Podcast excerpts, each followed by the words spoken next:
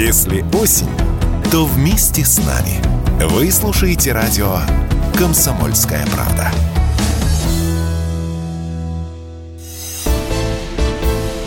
«Экономика» с Никитой Кричевским –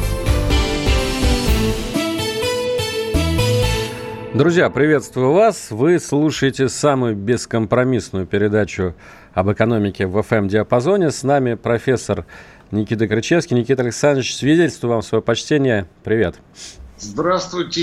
Индекс шаурмы, пожалуйста, сразу. Индекс шаурмы не изменился с последней недели и составляет все те же 160 рублей. По Понятно. крайней мере, в микрорайоне Дмитровском, города Москва. Ну что ж, а, сегодня мы будем обсуждать много интересных новостей, а, но главное из них, конечно, это те новости, которые сегодня приходят из Самарканда. Старинный, древнейший, я бы сказал, город в Узбекистане. Сегодня там проходит исторический саммит ШОС. Почему исторический? Потому что впервые после февраля а, этого года встретились на нем Владимир Путин и Си Цзиньпинь, сделали ряд совместных заявлений – и вот сразу к вам первый вопрос, Никита Александрович. Как вы считаете, а, вот мы все ближе к Китаю становимся? Или наоборот, а, возможно, сейчас там в Самарканде происходит некое дистанцирование друг от друга? Ну, вы знаете, в, на подобного рода саммитах э, ожидать каких-то заявлений, которые шли бы явно в разрез э, предыдущим э, высказываниям, предыдущим позициям не принято, потому что саммит это, э, ну, скажем, выражение публичных, публичное выражение предварительных договоренностей. То есть это подписание документов и обозначение позиций, которые были представлены ранее. И поэтому, конечно, ждать, что Китай или Россия скажут что-то, что шло бы в разрез с, с предыдущими э, заявлениями, предыдущими тезисами, конечно, нельзя. А, Самарканд здесь не исключение. И я, кстати, напомню, почему у нас э, расстроились отношения с господином Зеленским. Потому что в конце 18 или 19 года, я уже точно не помню, когда собиралась э, четверка в лице Путина, Зеленского, Меркель, Макрона, а, была достигнута предварительная договоренность обо всем буквально. И осталось только выйти на публику и подписать эти договоренности.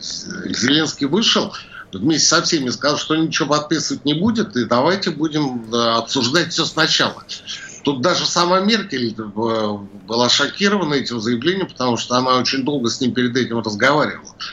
И э, позиция Путина была очень простая. О чем можно говорить с человеком, с которым вроде бы все обсудили, обо всем договорились, и вдруг он выходит на публику и э, делает подобного рода выкрутасы? Ну, вопрос доверия, безусловно, важнейший в политике. Вот, кстати говоря, о предварительных договоренностях, мне кажется, что в отношениях России и Китая такая договоренность э, была сделана вот буквально недели или полутора неделями раньше, когда мы объявили о том, что вкладываем в юане 70, ну вот э, сумму эквивалентную 70 миллиардам долларов. То есть это, ну вот, наверное, самое такое зримое э, представление того, насколько мы готовы вкладываться в наши отношения с Китаем. Вы вообще вот поддерживаете перевод э, золотовалютных резервов в юане?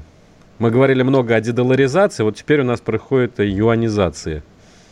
Здесь два нюанса. Первый нюанс то, что я а, так же, как и господин Орешкин, не поддерживает и считает, что если говорить о развитии внутренней экономики, то надо в первую очередь а, ставить во главу угла наши внутренние потребности в деньгах, а то у нас бюджет э, не сегодня-завтра станет дефицитным, а мы вкладываем излишки а, в стремительно дешевеющий юань. Это первое. И второе – а, собственно, китайцы-то сами, сами особо не рады тому, что 70 миллиардов долларов к ним придет э, через покупку гособлигаций.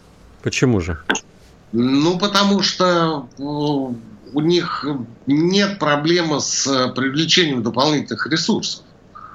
Э, тем более нет проблемы с тем, что кто-то хочет вложиться в юань, пусть он даже дешевеет, под какую-то фиксированную ставку.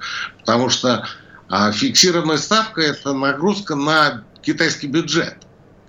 И эти 70 миллиардов долларов нужно будет мало того, что принять, так их нужно будет еще и отдавать, и отдавать выплачивая проценты. Пусть они будут небольшими, там по последним э, прикидкам это порядка 2,69% годовых на, соответственно, облигацию, да, на один, на один юань, да, вот. Но, тем не менее, тем не менее, там за этим э, следят очень строго, и э, в отличие от России, которая готова раздавать ОФЗ по 9% годовых, там бюджетными деньгами не разбрасывается. А у нас разбрасывают.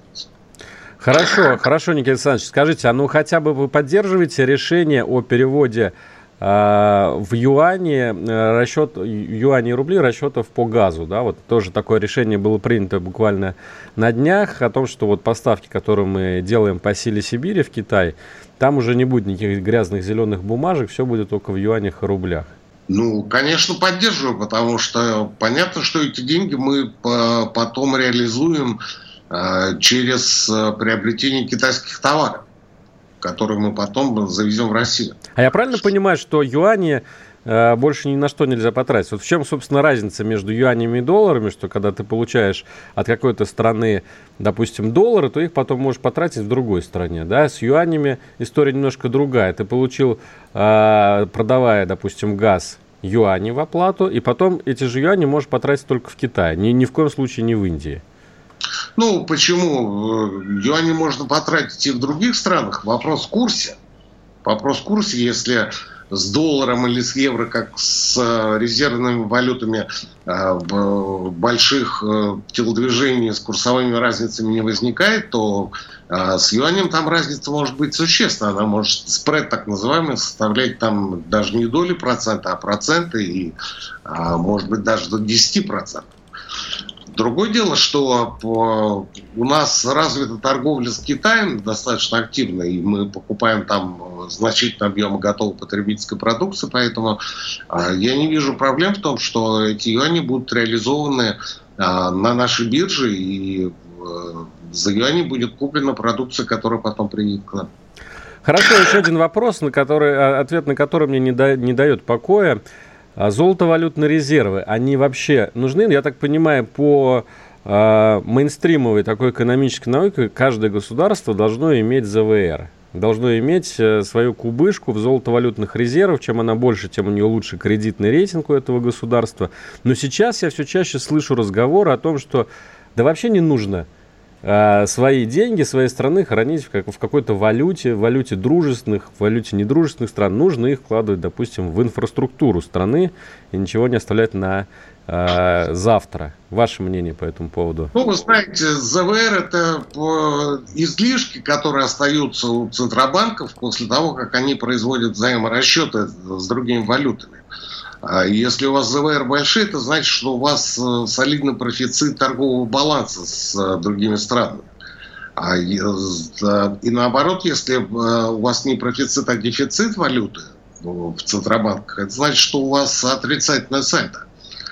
А если у вас положительный сальдо, значит, у вас все хорошо с экономикой, и неважно, чем вы торгуете, есть сырьевое проклятие, есть сырьевое благословение. Вот у нас сырьевое благословение. Мы торгуем э, приблизительно нефтью, газом, металлами, удобрениями, прочими э, простейшими а, продуктами, которые нам достались, что называется, от Бога с неба. Есть э, компании, которые есть страны, которые торгуют э, технологичными продуктами. Это те же Китай, Тайвань, например, Сингапур, другие страны, у которых а, существуют собственные резервы, э, созданные за счет продажи высокотехнологичной продукции, это совершенно не обязательно какие-то машины, это могут быть буквально чипы. Это могут быть буквально чипы. Вот, и э, я не удивляюсь, если, э, да не только, кстати говоря, не только э, вот эти страны, азиатские тигры, но и у других стран есть технологические заделы, из ЗВР, связанные с тем, что они реализуют высокотехнологичную продукцию. Здесь не принципиально а, большие у вас ЗВР или небольшие, большой ли у вас золотой запас или нет. У кого-то он очень большой, у кого-то он минимальный. А, от этого ровным счетом ничего не меняется. Ну вот э, в прошлом году, точнее в этом году, в начале этого года очень сильно многие критиковали, включая вас, между прочим, Никита Александрович Набиульну, за то, что она хранила ЗВР э, в долларах и в евро, которые потом взяли и заблокировали. Ну, был ли у нее другой выбор на тот момент? Ну, как вы видите, сейчас у нее выбор вдруг внезапно появился.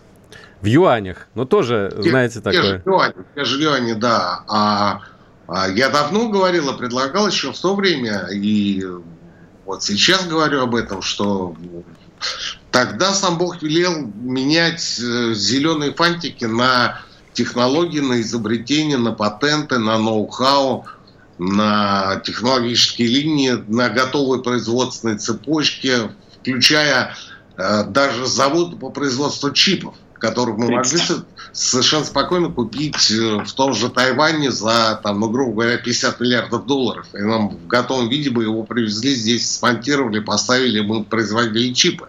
Ну, где-нибудь в Зеленограде, например. Хорошо, Никита Александрович, у нас сейчас э, время для первого э, рекламного такого перерыва в нашем эфире. Если тебя спросят, что слушаешь, ответь уверенно. Радио «Комсомольская правда». Ведь Радио КП – это самая топовая информация о потребительском рынке, инвестициях и экономических трендах. «Экономика» с Никитой Кричевским. Кричевский Иванов, прямой эфир радио «Комсомольская правда». Продолжаем. Никита Александрович, вот мы начали с вами про излишки бюджета, да, которые там э, сейчас мы храним в юанях, раньше хранили в долларах. Вот я читаю текст из телеграммы канала Никиты Крычевскин, то есть ваш же текст, возвращаю вам. Финансовые ресурсы для экономической мобилизации – это нефтегазовые излишки бюджета. Все полностью рублевые средства, временно остающиеся невостребованными, должны храниться в казначействе. Никаких размещений 70 миллиардов в юанях или других валютах быть не должно. Расскажите вот поподробнее ваш план, похоже на программу предвыборную.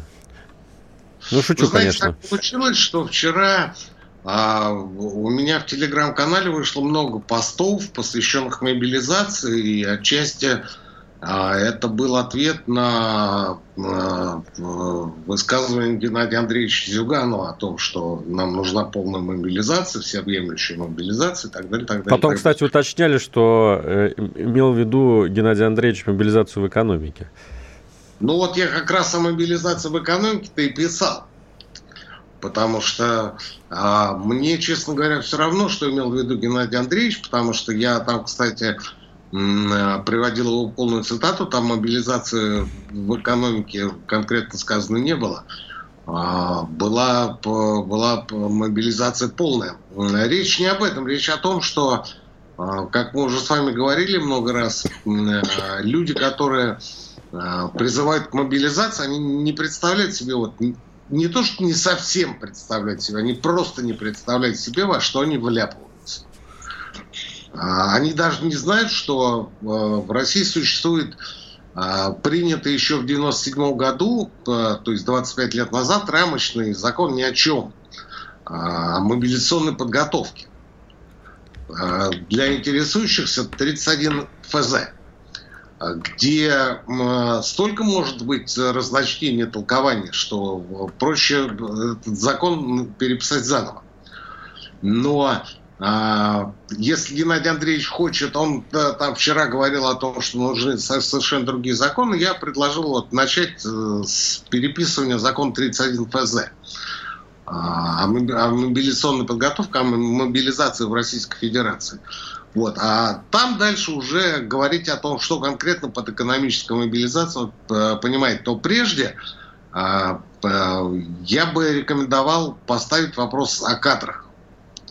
Потому что с нынешними кадрами, которые привели страну к э, такому потрясающему, в кавычках, уровню импортозамещения, мы никакой мобилизации не проведем.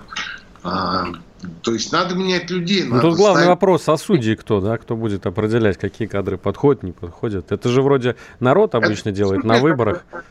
Это, это дело, дело, дело, дела, которые э, за 8 лет с 2014 года были сделаны, точнее не сделаны в разных сферах национального хозяйства. А, в первую очередь в промышленности, конечно, да. Вот. Ну и э, третье, э, о чем вы начали говорить, это как раз о финансовой основе для мобилизации. Потому что понятно, что необходимо создавать некую федеральную службу по оборонной промышленности, которая должна была, которая должна быть напрямую подотчетна президенту. Ну, у нас вообще-то есть вице-премьер по оборонной промышленности. А, это по оборонной промышленности, а мы говорим о, о гособоронзаказе. Который был в Советском Союзе. А, это был Государственный комитет обороны. Вот такая структура должна быть подчинена напрямую президенту, и у нее должны быть ресурсы, финансовые ресурсы для того, чтобы производить то э, вооружение, ту технику, те материалы, те комплектующие, которые нужны армии. Чтобы мы через полгода после, после начала э, спецоперации по-прежнему не собирали на берцы, на портянки, на э, тепловизоры, на беспилотники деньги всем миром. Я могу ошибаться, но кажется, оборонная промышленность сейчас из всех отраслей промышленности России чувствует себя лучше всего в том плане, что она полностью загружена заказами, работает в три смены, чуть ли не вытягивает всю российскую экономику. Нужно ли ее еще вот как-то поддувать? Дело в том, что армия это не только а, танки-пушки. Армия это еще и обмундирование, это еще и а работа конструкторов, это работа а, пролетариев, которые занимаются а, изготовлением этих а, Провиант, в конце концов, да? Это провиант, это э, медицина. Кстати, вот интересный момент. Я читал, мне кажется, в каких-то вражеских голосах, что в России не хватает тренировочных центров для подготовки э, добровольцев, которые отправляются на Украину. Тоже? А чего не хватает, Алексей Валерьевич? От чего не хватает? Чего хватает в России? Ну, это уж, э, знаете, вопрос такой философский. Хватает менеджеров. Вот вчера я общался с людьми, они говорят, в туристическом бизнесе работают, они говорят, вот невозможно найти монтера, столя, столеров, там э, даже человека на ресепшн, зато менеджеров полно. Ну вот менеджеров хватает, потому что такая система образования, кстати говоря, по поводу системы образования, мобилизация это всерьез и надолго. Это не на а, несколько месяцев и не на, скажем, полгода, а, через который все волшебным образом закончится и рассосется. Это надолго. Поэтому э, я бы не последнюю роль уделял бы вопросам кадровой подготовки, в том числе и вот созданию вот этих самых тренировочных центров. Вот. А э, к чему еще нужны будут такие деньги? К тому, что э, у тех добровольцев, которые э, пойдут э, отстаивать наш российский интерес, вполне вероятно, будут какие-то кредиты, будут семьи, будут дети, э, будет работа, которую они в случае возвращения должны будут э, продолжать делать. А это значит, нужно будет сохранять рабочие места. Это семьи, которым нужно будет платить. А, это очень много нюансов, которые а, необходимо перекладывать на чьи-то плечи. Бюджет у нас э, верстается по а, курсу 60 долларов за баррель нефтебренд по бенчмарку. И я не уверен, что этих денег хватит, тем более, что да, в этом бюджете уже сразу заложен секвестр на 10% тех расходов, которые предполагается делать. А вот нефтегазовые излишки, которые мы сегодня пытаемся запихнуть в Китай, вот именно что запихнуть, потому что Китай, повторюсь, а, отбрыкивается, ему это без надобности. А у него и так большой дефицит, а дополнительные облигации, которые он должен будет оплачивать, э, я напомню, что это бесплатное удовольствие, это порядка там 2,9% за облигацию, да, за один юань, это, это серьезная нагрузка на бюджет. Вот, и э, вот эти деньги можно было бы отправить в том числе для того, чтобы финансировать вот эти вещи. То есть это конкретные прикладные э, детали, нюансы, о которых сегодня никто не говорит. Зато у нас полно пропаганды. Зато у нас полно рассуждений о том, какая Америка плохая, какая Европа плохая, какие все уроды. Вот. Вместо, вместо того, чтобы вести предметный разговор о нюансах мобилизации, о том, а, во что должны быть одеты солдаты, чем они будут питаться, как они будут обстирываться, как они будут лечиться, поправлять здоровье, как они будут реабилитироваться в конце концов. Ничего ведь этого нет. Потому что это кажется, что где-то там э, не в нашей жизни, это само собой все существует, все сделано. Я расстрою, этого нет, и э, за полгода этого не появилось. У нас кроме одной говорильни, кроме того, что давайте объявим мобилизацию, у нас э, больше ничего не происходит. Я напоминаю еще еще раз, что даже при тоталитарном режиме, при товарище Сталине, э, мобилизацию, мобилизационную экономику мы смогли наладить только к концу 1941 года, к декабрю где-то 1941 года. Если бы это было сделано раньше, это при тоталитаризме сталинском, то если бы это было сделано раньше, у нас не было бы столько потерянных судеб. Я имею в виду а, хотя бы тех, кто эвакуировался из блокадного Ленинграда и кто потом потерялся на бескрайних просторах. Ну, например, маленькие дети, которые, э, которых вывезли и которых потом не смогли найти. Никита Александрович, а вы можете вот так на скидку оценить э, примерно какую долю расходов государства должны сейчас составлять оборонные расходы. Потому что я вот смотрел, допустим, на Украине на следующий год тоже верстается бюджет, у них 50% всех расходов будут военные.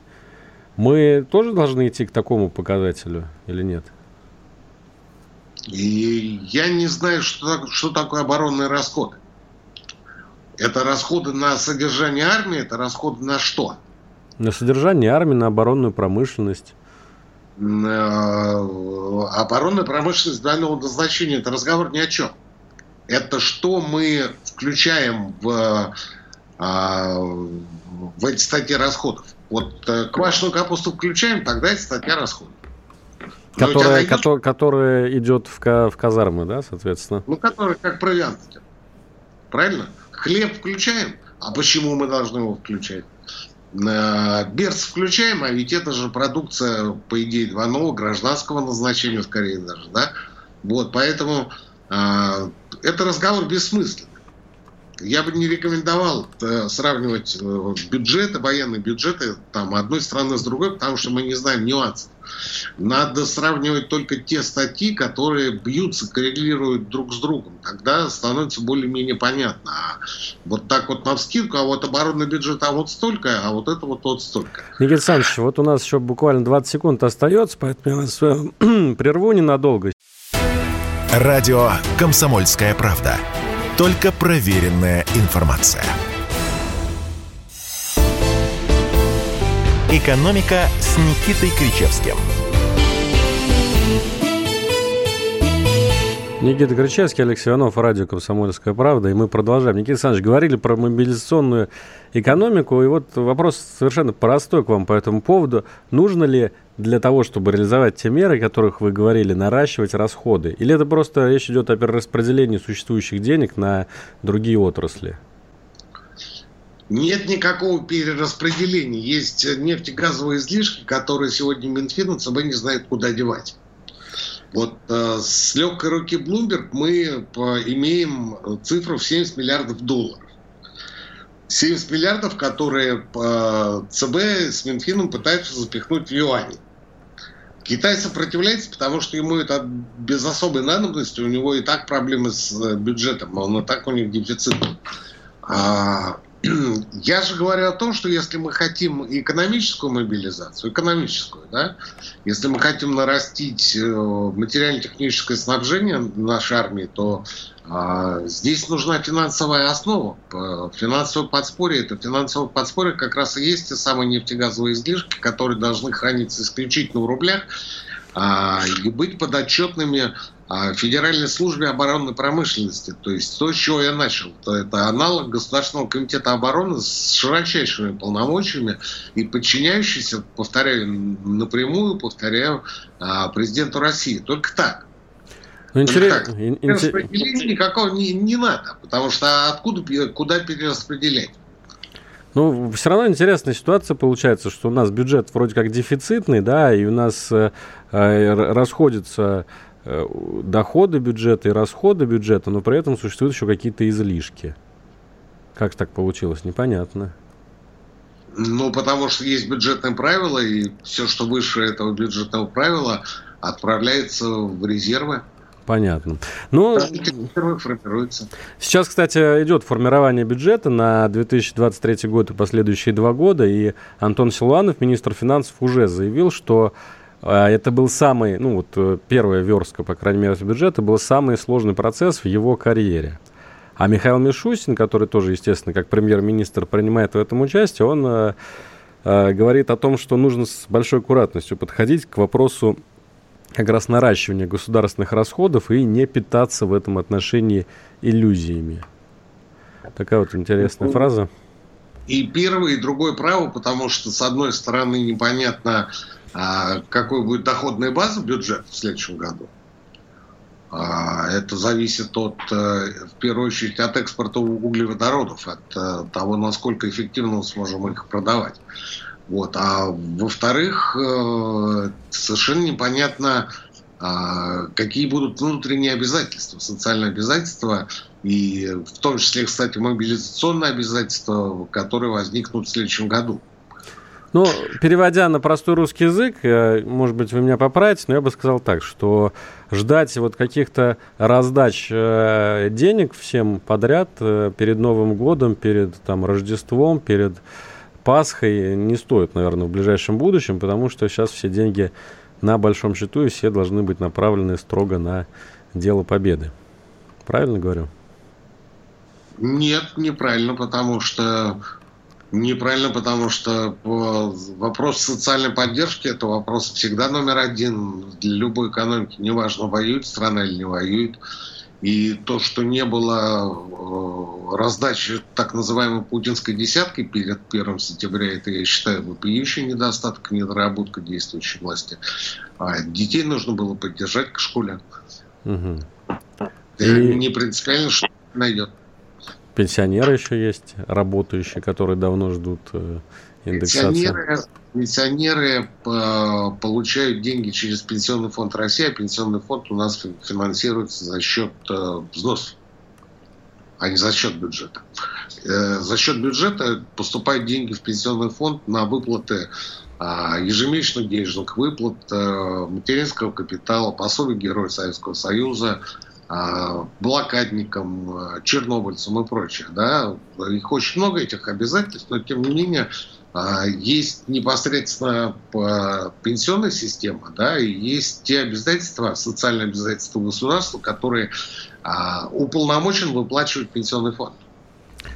Никита Александрович, еще один вопрос успеем сегодня обсудить. Завтра состоится заседание правления Центробанка, и ожидается, что снова будет снижена ключевая ставка, причем снижена достаточно серьезно. Если сейчас она составляет 8%, то прогнозы разнятся, но кто-то говорит, что даже до 7% могут снизить. Это практически уже э, докризисный уровень, даже ниже того. Это значит, что российская экономика выстояла в этой войне э, экономической, в экономическом блицкриге, который пытался Запад провести. Это значит, что у нас по-прежнему нет импорта, у нас большие поступления от экспорта, а у нас дефляция, у нас э, спад э, не только предложения, но и спад спроса. А это значит, что у нас экономика перекошена. А что касается э, ставки 7%, то вы, наверное, ее э, прочитали у меня в телеграм-канале. Я все читаю в вашем телеграм-канале, практически единственный источник новостей. Ну, вы абсолютно правильно делаете. Я писал о том, что э, можно было бы снижать не до 7,5, как это, скорее всего, произойдет, а до 7, даже меньше. Я вообще считаю, что а,